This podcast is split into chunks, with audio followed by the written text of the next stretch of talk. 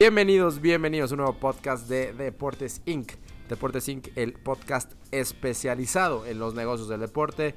Yo soy Michelle Richaud, me dicen Mitch, y conmigo del otro lado de la línea en estos tiempos de cuarentena, José Pablo Arnau, el co-host original de este podcast de Deportes Inc. JP, ¿cómo estás? ¿Qué tal, Mitch? ¿Cómo estás? Buenas tardes, buenos días, depende de dónde nos escuchen. Un placer estar de regreso aquí con, con el podcast de Deportes Inc. he escuchado unos los últimos estuvieron muy recomendables. Si la gente no los ha escuchado, uno que grabaste justamente con mi hermano desde España, platicando sobre los efectos del, coronavirus en el mundo del deporte. Pero pues nada, ¿no? Hoy como para alejarnos un poquito de ese tema que es del que todo el mundo está hablando y regresar como a, otros temas un poquito eh, menos este, dramáticos, ¿no? Sí, me escribió el buen JP el fin de semana. Me dijo hay que grabar, por favor, y hay que grabar algo que no tenga nada que ver con el coronavirus, que estoy harto de, esta, de este aislamiento. Entonces vamos a hablar, José Pablo, de los dueños de la Premier League. ¿Quiénes son los dueños de la Premier League? ¿Qué los motiva a ser dueños de la Premier League? Aparte de, pues obviamente, tener muchísimo dinero para poder comprar una franquicia de estas y después poder mantenerla. Pero ¿Qué es lo que más te llamó la atención o por qué fue que dijiste, Micho, hay que hablar de este tema? Me llamó la atención que a diferencia de muchas de otras ligas, la cantidad de dueños que no son de ese país es, es este, exorbitante, ¿no? Eh, la mitad de los clubes tienen, o mayoría son propiedad de alguna persona que no es inglés, o, participación importante, sino la mayoría, hay algunos que tienen el 20, el 30%. Entonces, algo tiene la Premier League que atrae a estos inversionistas de, de, China, de Arabia, de Dubái, de Estados Unidos incluso, a invertir en esta liga más que cualquier otra liga. Entonces dije, bueno, de Deportes Inc., entre el historial que tiene haciendo estos análisis, sería buena, buena discusión. Sí, cuento cuatro equipos de la Premier League temporada 2019-2020 solamente cuatro equipos que tienen una inversión 100% británica, por decirlo de alguna forma. Es el Newcastle United, el Tottenham Hotspur, el Brighton and Hove Albion y finalmente el Burnley. Quizás solamente el Tottenham es, es de los recientes grandes, por decirlo de una forma, pero quizás yo, yo me acuerdo, JP, a principios de la década de los 2000 y a lo mejor me equivoco, cuando de la nada apareció el Chelsea eh, a manos de un magnate ruso y empezó a armar un equipazo. Y decíamos, ¿de dónde sale este, este cuate con tanta lana para meterle al equipo y, armar un equipo tan competitivo, ese equipo de, José Mourinho?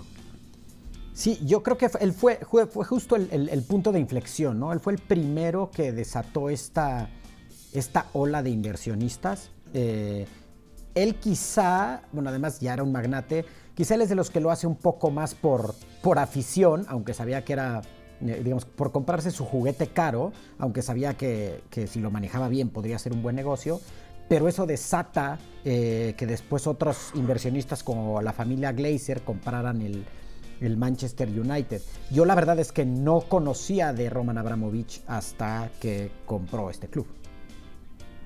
Sí, o sea, estamos hablando de inversionistas eh, de todos lados del mundo. Hay muchos americanos. Bien, bien mencionaste a, la familia Glazer, que, está con el Manchester United, que es eh, son americanos. También hay, hay inversión china, reciente inversión china importante, especialmente en un equipo que está muy arraigado con los mexicanos desde hace dos años en el Wolverhampton Wanderers, este equipo de donde juega Raúl Alonso Jiménez. Es esa parte, uno de los dueños, bueno, el, el, grupo Fosun International, que es un grupo chino, es combinado, trae 6.7 mil millones de dólares y está en el top 5 de, equipos con el dueño más rico. Y, o sea, aparte de americanos de un lado, chinos hasta el otro lado. Y bueno, por supuesto, no podemos dejar atrás al dueño más rico de la Premier League, el señor este, Mansur bin Zayed Al Nayan de el Abu Dhabi United Group, dueño del Manchester City y también parte de la, real, de la realeza de Abu Dhabi. Que el, Manchester City es un caso, eh, digamos, tú, hace rato mencionaste, eh, fue 2003 la compra de, Roman Abramovich, ¿no? Ah, bueno, no estaba tan mal, ya decía yo que a principios de No, no, por eso estuvo bien. Como que hay mucha gente que no visualiza un Chelsea digamos, malo. ¿no? Malo me refiero a, no posicionar siempre en posiciones de, Champions. Y quizá es similar con el Manchester City, ¿no? Un, duelo Manchester United-Manchester City hace igual 20 años era totalmente de un lado, no, no, no era, no era, un, no era un, derby parejo. Eh, que se ha vuelto muy llamativo en los últimos años, justamente desde, desde que ya tiene un grupo eh, de Abu Dhabi que, que le mete dinero eh, cada, cada temporada. Sí, para hacer el punto que quiero, que quiero hacer es, hay americanos, hay chinos, hay gente del Medio Oriente como en Abu Dhabi, hay gente de Irán, también en el Medio Oriente, hay gente de otros lados de Europa. Me, me sale muy curioso que el Watford sea dueño Gino Pozzo, un inversionista italiano. ¿No? Este, e, es, sí de los más pobres, entre comillas, lo de pobres de la Premier League, pero está ahí metido. Y, bueno, lo que nos concierne en este, en este podcast, JP, es hablar sobre por qué es tan buen negocio ser dueño de un equipo de la Premier League. Claro, no sé si esto, justamente alineado a que el primero que, que, compró eh, fue Roman Abramovich, viene unos cuantos años después de que la Premier League se se, consolidó como la que mejor vende sus derechos o que más explota los derechos, sobre todo televisivos, como, un, como, como una sola eh, entidad. ¿no? En vez de que cada equipo venda sus derechos por separado, sus licencias, la Premier League, un poco más parecido a las ligas americanas, fue la primera en tomar este modelo y eso quizá fue lo que lo hizo tan rentable tan pronto que, le, que llamara la atención de otros inversionistas. No sé si crees que vaya por ahí seguramente va por ahí. Hay que tomar en cuenta que para temporada 2018-2019, o sea, la última que finalizó, en la que el Manchester City fue campeón, el tres equipos que descendieron, el Cardiff, el Fulham y el Huddersfield, cada uno de esos tres se metió a la bolsa alrededor de 100 millones de libras esterlinas por conceptos de televisión. Los tres que más, que peores resultados deportivos tuvieron el Manchester City, que fue el que ganó, y el Liverpool se llevaron 150 millones de libras más o menos. Entonces, de entrada dices, bueno, si voy a tener este, este ingreso asegurado, porque los derechos de, televisión están muy bien negociados, entonces puedes armar una plantilla bastante equilibrada. Eh, que se apegue claro a las normas a la normatividad del FIFA del, del fair play financiero de la UEFA y poder tener un equipo que no solamente sea tu hobby, como quizás estamos acostumbrados en México, que solamente algunos ricachones podrían tener los equipos, sino que lo hagan un negocio, o sea, que a partir de algo tan entretenido como puede ser el fútbol, también lo conviertas en un negocio, no solamente en, un hobby. Claro, porque ahora, esta, esta parte que dices de, de, lo rentable que puede ser como negocio, quizá para algunos aficionados, eh, pues entendería que, no les parece porque justamente cuando le empiezas a meter tanto dinero en comprar los mejores y los mejores jugadores, llega un punto donde la relación entre inversión y títulos no necesariamente eh, eh, está, está, correlacionada justamente porque, a ver, si todos le metemos mucho dinero, pues de todos formas va a haber unos que invirtieron un montón y no van a ganar, ¿estamos de acuerdo? Sí, o sea, ahí ahora sí que estamos en el dilema de ¿Por qué siempre corren a los, técnicos de fútbol y por qué no hay continuidad? Si solamente nos basamos en resultados y demás. Bueno, siempre va a haber uno que cae en primer lugar y siempre va a haber uno que cae en, el lugar número 20, ¿no? O sea, es, la regla del deporte y por más que los equipos estén este, formados deportivamente de una forma, pues tienen que tener la estabilidad de negocio para que por la parte del negocio pueda ser redituable. Y estos equipos de la Premier League que bajaron, pues también tienen ciertos apoyos económicos cuando están en la Championship. Obviamente no son los, los que son en la, en la Premier, pero en la Championship también son buenos, buenos montos. Entonces, realmente, aunque es un golpe durísimo descender, mantenerte en la segunda categoría también te da cierta estabilidad financiera si mantienes una plantilla acorde al torneo, para después poder volver a subir y aspirar a mantenerte arriba. Claro, ahí esa, esa, parte de aspirar a mantenerte arriba tiene, tiene mucho sentido en, en diferentes, llamémosles, niveles, ¿no? De aquellos que aspiran a ser campeones o estar en Champions, luego a los de media tabla que aspiran a estar en, UEFA o los que aspiran a no defender. Eh, pero yo veo como algunos equipos que se, que se quedaron fuera de, de los nuevos, de los nuevos éxitos del fútbol inglés. Pensemos, y justo lo mencionaste como uno de los equipos que todavía siguen siendo propiedad de, de los de, ingleses, el Newcastle. Eh, no sé, depende de la gente que nos escuche cuántos años tenga, pero el Newcastle llegó a ser un equipo de, Champions, ¿no? Eh, normalmente terminaba en esos lugares, o por lo menos de UEFA, y la verdad es que tiene mucho tiempo que no aparece en competiciones internacionales, justamente porque no recibió esta inyección de, dinero que recibieron un montón de equipos. Sí, o sea, tú imagínate al, dueño, el, bueno, al grupo de, chinos que es dueño del Wolverhampton Wanderers. El equipo entró a posición de, de UEFA Europa League y recibió 127 millones de libras solamente por concepto de televisión. Y eso, pues, ahora sí que la televisión o cómo se dividen los derechos está por una parte es equitativa a todos, que la temporada pasada fue de 34 millones y, fracción. Después te dan, esto, es, una variable que estábamos platicando antes de, de empezar JP. Dependiendo cuántos partidos estés en televisión abierta en Inglaterra, entre más partidos estés, con un mínimo de 10 garantizados, te dan más dinero. Entonces, por ejemplo, el, equipo más popular de la temporada pasada, el Liverpool, junto con el Manchester United, que es de los más populares de Inglaterra, y quizás el Manchester City, todos ellos tuvieron entre 26, 27, 28 partidos en televisión abierta, y ellos, por facility fees que le llaman, sí, sí le pegaron a los 30 millones, solamente por esa parte. El Wolverhampton, que no es de los equipos populares, que recién venía ascendiendo, solamente, y otra vez entre comillas, solamente recibió 17 millones de libras por ese concepto. Es realmente bajo comparado con el resto de los equipos que estuvieron en la parte alta de la tabla. Pero ¿qué quiere decir? Ahorita el Wolverhampton se mantiene en lo deportivo y te aseguro, JP, que para la temporada 2019-2020, ya que se ha consolidado el equipo con un equipo atractivo, con un equipo que puede ser ganador, que juegue en Europa, va, a ganar, va, va, a pasar de los 20 millones de libras por este concepto de facility fees, te lo aseguro. Y después viene la parte de los méritos, o sea, dependiendo quién quede en primer lugar hasta el último lugar, pues recibes más dinero. El campeón recibió 38 millones y el último lugar recibió 2 millones. Y después hay un paquete de, pago de televisión internacional, o sea, para que nosotros lo veamos en Sky Sports. Todos los equipos reciben 43 millones de libras. Y después tienen otro paquete comercial de 5 millones de libras. Estamos hablando de ya lo dijimos al principio, entre 150 y 100 millones de libras cada uno de los equipos solamente por televisión. O sea que si yo juntara esos 150 millones de libras y me comprara un equipo de fútbol inglés de la Premier League, por lo menos aseguraría el, retorno de mi inversión. Bueno, pero hay que, ahora sí métele todos los gastos de los sueldos. Es como cualquier empresa. A veces que, eh, o sea, tú, tú que trabajas en una buena empresa internacional, en lo que más gastes empresas es en los empleados. Y, es el costo más importante. Tú estudias una maestría en negocios, JP.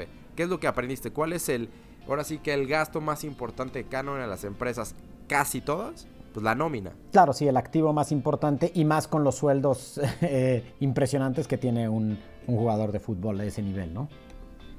Sí, o sea, tanto en las empresas como en los equipos de fútbol, obviamente, la cosa es que quizás los sueldos se concentran en muy pocas personas aquí, o es un monto en muy pocas personas, pero pues ganan lo que ganan porque es, parte de, una oferta y demanda y es lo que, o sea, no le van a pagar 100 millones de lo que quieras a Messi, a Cristiano, si no los valieran, o sea, si no, si no les dieran a cambio el valor monetario, o sea, si no gracias a eso pudieran vender o promocionar la imagen del club, poder tener eh, como en este caso en, Inglaterra, más dinero por tener a jugadores muy buenos que te lleguen a la parte alta de la tabla y aumenten tus ingresos por televisión. Entonces, sí, tenemos este, dueños en, en, Inglaterra, en la Premier League, de muchas nacionalidades, de todo el mundo, porque se han dado cuenta que si lo hacen bien, bien planeado, puede resultar un excelente negocio. Claro, y ahí justamente esta parte del negocio me llama mucho la atención cómo la liga inglesa o bueno, este modelo que pues no que la, liga inglesa lo, persiguiera a propósito, bueno, sino que se terminó dando, va un poco opuesto a lo que hace la, Bundesliga, que la Bundesliga... Platícanos, platícanos. Exacto, para explicarles un poquito, la Bundesliga, que sigue siendo la liga que más promedio por asistencia tiene, eh, eh, pero más, más, promedio de asistencia tiene por partido, eh, tiene un modelo que se llama 50 más 1, y esta regla dice que el club o la asociación de aficionados o un grupo de socios tiene que tener 50% más uno eh, de, la propiedad del equipo. Es decir, no puede haber un millonario o una empresa que tenga más del 49%. ¿Sale? Eh, o, sea, siempre se va a dividir entre una, una mayoría de la minoría, ¿no? O sea, nunca va a haber alguien que tenga la mayoría, o sea, el 50% de los votos en algo por sí solo. Exactamente, exactamente. Hay dos excepciones, digamos, ya eh, eh, como eh, desde antes de que existiera esta, esta rula en el, en el 98, que fue cuando la, la, pusieron, que es el Bayer Leverkusen, que desde que se fundó en 1904 fue por empleados de, Bayer, la farmacéutica, pues ya traía ese historial, ¿no? Y no, la, ley luego pues no, no, no, fue retroactiva. Y lo mismo con el Wolfsburg, que lo fundaron en 1945, igual, por empleados de, la Volkswagen, y luego la misma Volkswagen le, le siguió metiendo dinero. Pero entonces, estas dos son las excepciones, y luego ha habido casos como el, el Hanover, que aplicó para que eh, el presidente que era eh, Martin Keynes tuviera más de la mitad y se lo negó la, la liga alemana. Pero el caso más reciente... Bueno, pues es, una forma de tener una liga y tienen sus razones, tienen sus motivos y les funciona. Totalmente, totalmente. Y ahorita el único caso más reciente que hay es el del Hoffenheim. No sé si ustedes recuerden, hace unos un mes ya más o menos, jugó el Hoffenheim contra el Bayern Múnich y en el partido, que iba 6-0 a favor del Bayern Múnich, eh, sacaron ciertas pancartas insultando al nuevo dueño del Hoffenheim y el árbitro paró el partido. ¿no? Y entonces en su momento se pensaba como, no, es que los aficionados del Bayern Múnich están insultando y cuál es la razón. Bueno, pues justo la razón es que eh, el, el, Hoffenheim era un equipo de tercera división de Inglaterra y lo mismo quería de Inglaterra, de la Bundes, bueno, de la liga alemana y le permitieron al dueño que se llama Dietmar Hopp comprar más de la mitad. Aquí, ¿por qué se lo permitió la liga, a diferencia de, como les dije hace ratito, que al Hannover no se lo dejaron? Es porque este, em, eh, esta persona, Dietmar Hopp, llevaba ya mucho tiempo invirtiendo en el equipo y en las fuerzas inferiores, que para ellos fue muy importante. Entonces le dijeron, está bien, cómpralo. La cosa es que le metió demasiado dinero, cerca de 350 millones de euros, cosa que en cuatro años lo mandó pues, de la tercera división a posiciones de, Champions League. Entonces, a muchos alemanes, aficionados alemanes, no les está pareciendo porque justo creen que una de las, de las bases o de los fundamentos de la Bundesliga era justamente oponerse a este tipo de, administraciones. Está, yo la verdad es que yo no sabía, no tenía el dato y me parece muy interesante entender que un modelo como el de la Premier no se puede dar a nivel de dueños, en, la Bundesliga y me hace pensar, eh, José Pablo, que quizás es un buen modelo o una buena idea de modelo para Liga MX, ¿no? O sea, una, una liga que está en constante búsqueda de aprobación, de dueños, de quién puede tener el dinero suficiente para mantener un solo equipo y asegurarse que las finanzas sean estables para esa persona y que tenga la capacidad para siempre pagarle a los, a los jugadores y que tenga las instalaciones en perfecto estado. Pero ¿qué pasaría si nos mudáramos a un modelo en donde quizás no tengamos que depender de un solo dueño por equipo, ¿no? Que, esté a lo mejor en un 33, 33, 33 o un 40, 20, 20, 20, o algo así, donde quizás el riesgo se, se minimice y haya una capacidad de tener una mucho más grande baraja de posibles dueños en lugar de buscar que uno solo cargue con toda la responsabilidad de la inversión que representa tener un equipo profesional de fútbol. Claro, en, su momento, justamente lo que tú dices, pues yo creo que los casos más recientes son el Atlas y las Chivas, curiosamente los dos de, Guadalajara, porque pues las Chivas era, era, era el, club y tenía diferentes, eh, diferentes dueños y Jorge Vergara eh, lo compra y entonces va a lo opuesto que dices tú, ¿no? O sea, de pasar de muchos sueños a uno solo gana pronto una liga y entonces hay quienes empiezan o empezamos, porque yo me sumé a eso y dije, mira, el, señor parece que le está metiendo mucho dinero, está haciendo bien las cosas y como que parecía un modelo eh, adecuado, ¿no? El dejar muchos dueños por uno solo, pero pues no les duró la, la, magia, ¿no? Y ahorita el Atlas igual era, era, era, un, era, un, club, tenía muchos dueños y bueno, el primero que lo compra es TV Azteca y luego ya TV Azteca tampoco hizo bien la inversión y entonces ahora lo tiene Grupo Orlegui. Entonces, no sé, a lo mejor estamos yendo hacia ese modelo que no está funcionando y deberían escucharte y a lo mejor tu teoría, Mitch, de tener muchos dueños con un modelo de un, digamos, eh, gobierno corporativo lo bastante bien estructurado para que tampoco haya abusos, eh, pudieran llevarlos a tener por lo menos ese financiamiento continuo. Es que, imagínate, imagínense todos, o sea que, por poner un ejemplo, ¿eh? que mantener un equipo o para tener un equipo tienes que tener una fortuna de 100. ¿no? 100 lo que quieran, 100 mil millones de lo que quieran. Está muy complicado tener o encontrar personas que tengan la fortuna suficiente para poder mantener ese, ese valor, ¿no? Lo que representa el gasto, la inversión y subsecuentemente buscar que sea negocio. Pero si digamos que hay en el, en el espectro de los millonarios, hay mucho más millonarios que tienen 20, que tienen 30, que tienen 40, a los que tienen 100. Entonces, si hacemos ese, ese brinco, donde digamos, a ver, nos juntamos entre nosotros tres, que claramente somos millonarios, que claramente somos gente que ha sido capaz de lograr mantener un buen negocio, y entre los tres hacemos un equipo, una fortaleza, un grupo fuerte, eh, Grupo Fútbol Mexicano Veracruz, y esos tres empresarios fuertes de Veracruz se unen, arman un grupo y con ese grupo compran el Veracruz. ¿No? Y entonces ya no dependemos de una sola persona, de un solo personaje que a lo mejor se le boten las cabras cada, cada fin de semana, que insulte a la gente, que no tenga dinero para pagar a los jugadores. Y nos, nos ahorraríamos muchísimos problemas y creo que es un modelo que valdría la pena al menos explorar. Claro, tiene mucho sentido lo que dices, no tanto dividirlo entre 300 eh, socios de 100 mil pesos cada sí, uno. No, no, no, no podemos hacer eso, pero sí entre dos o tres o, cuatro, ¿no? Claro, claro, claro, sí. Sí, porque luego eso también eh, te da cierto capital constante, eh, funcionan como balances, que a lo mejor cuando hay un solo dueño se puede volver loco, este, y entonces no, no le termina importando la, la afición o la razón de ser del club.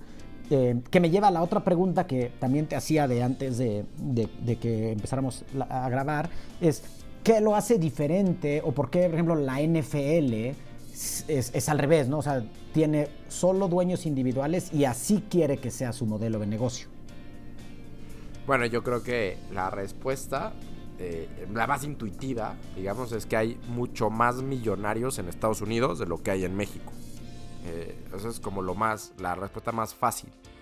Pero al mismo tiempo, eh, la mayoría de los dueños de la NFL están respaldados por, eh, por empresas millonarias que ellos mismos construyeron y que realmente ahí no necesitan el respaldo de otras personas. Aquí lo, lo, vemos en, en, la Premier League en primera instancia, ¿no? Todos estos dueños que hemos visto, o sea, el Roma Abramovich es un cuate que tiene oil, o sea, eh, energía, tiene todo el petróleo, tiene toda esa industria eh, en, Rusia. Eh, la familia Glazer tiene el First Allied Corporation. La, la familia de Stan Kroenke, que es el dueño del Arsenal, el dueño de los Los Ángeles Rams, de, los Nuggets en la NBA y del Avalanche en la NHL, es dueño de Walmart. O sea, estamos hablando de, de gente que tiene mucho dinero por sí solo. Bueno, o sea, no por sí solo, pero en la corporación que ellos dirigen o de las que son dueños. En México no hay tantos de esos. Y si los hay, no parecen estar interesados en, eh, el fútbol. Entonces, en la NFL hay, o sea, y créeme que hay de sobra la gente que quiere estar. Pero es un club de Toby, es un club de Toby chiquito y que para poder ser dueño de un equipo te tienen que aprobar el resto de la liga. Entonces, es, complicado eh, poder ser dueño de la NFL porque tienes que pertenecer a cierto club, tienes que tener ciertos principios, tienes que ser eh, bien visto por magnates y al mismo tiempo tienes que tener mucha lana. Ahora bien, creo que hay mucho más posibilidad de que haya más número de gente con mucha lana en Estados Unidos que en México para invertir, aunque sea una un, monto mucho menor en Liga MX de lo que es en la NFL. Y perdón si los confundí, yo me confundí un poquito con lo que dije. no, no, me quedó claro. porque además esto toca un poco al, podcast, al de hace, hace tres podcasts que grababas con Alfredo, eh, justamente donde, donde platicaban acerca de qué puede hacer la Liga MX para no quedarse atrás, en particular de la MLS, pero para seguir atrayendo inversión porque quizá lo que tú dices, a lo mejor sí hay suficientes millonarios en, México con la capacidad de comprar un equipo de fútbol, pero no lo hacen porque dicen, no es tan rentable que yo ahorita le invierta al Veracruz, porque justamente el modelo de la liga permite que siempre tengamos estos 3, 4, 5 equipos que les va muy bien arriba y no se reparte hacia los de abajo. Entonces quizá esas cosas que mencionábamos o que mencionabas tú con Alfredo la vez pasada de, bueno, y si vendiéramos los derechos de televisión conjuntos, si pusiéramos un tope salarial, o sea, como hay, hay muchas políticas que podrían hacer, ok, ya tenemos un modelo sólido de negocio, ahora sí, ya con estas nuevas reglas, ¿quién quiere comprar un equipo de fútbol?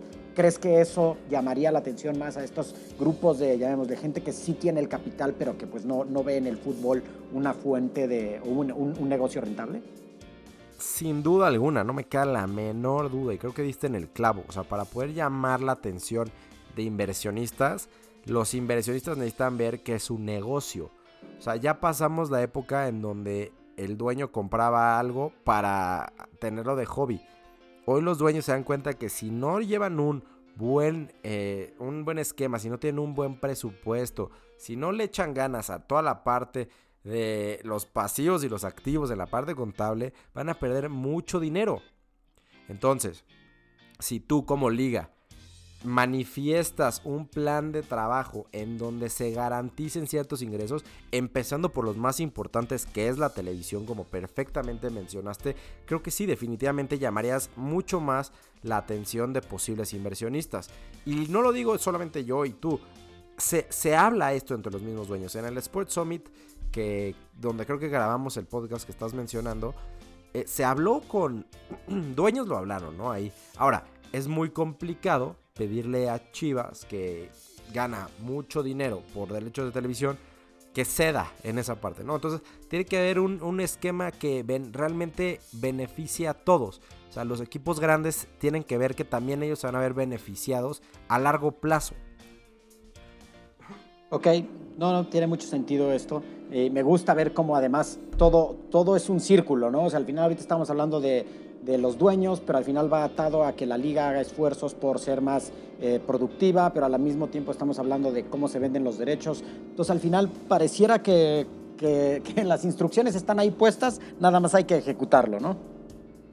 Sí, hay que haber, tiene que haber liderazgo, tienen que haber más reuniones entre todos. Espero que ahorita estén aprovechando este tiempo, que es muy complicado, donde el deporte está detenido pero que espero que lo estén teniendo para tener muchas llamadas, muchas conferencias, que logren tomar acuerdos entre los equipos, entre los dueños, para que la Liga Mexicana crezca y aspire a tener mejores dueños más estables y que la liga pueda ser, o sea, que el hecho que desciendas no sea un jaque mate a tu empresa, que no sea un jaque mate a tu inversión, o sea, que si logras, si, si, desciendes por, por resultados deportivos, que el ascenso tenga suficiente estabilidad para que puedas a lo mejor reinvertir un poquito más, que es el castigo por haber descendido, pero puedas subir otra vez sin haber quebrado, ¿no? Entonces, creo que eso es lo que debe aspirar la, liga, los dueños, y espero que estén trabajando cada vez más en, esto. Perfecto. Mitch, pues de mi parte era todo. Este, creo que sacamos buenas conclusiones. Eh, cuando junte unos cuantos millones y millones de dólares, a lo mejor entonces me compraré un equipo de, de la Premier League. Y si no, por lo menos métete tú y todos los que nos escuchan a deportsing.com. Ahí tenemos una nota recién salida del horno sobre los dueños de la Premier League en esta temporada 2019-2020. Yo soy Michelle Richaud, me dicen Mitch en arroba MitchRica, al final en Twitter me encuentran. Me disculpo porque perdí la voz un par de veces, estoy un poco enfermillo, pero saliendo de esta. JP, ¿dónde te pueden seguir a ti? Me pueden seguir en Arnau Sport eh, y bueno, todas las redes de Deportes Inc. Excelente. Pues muchas gracias, ojalá que te tengamos pronto en otro podcast de Deportes Inc. Saludos.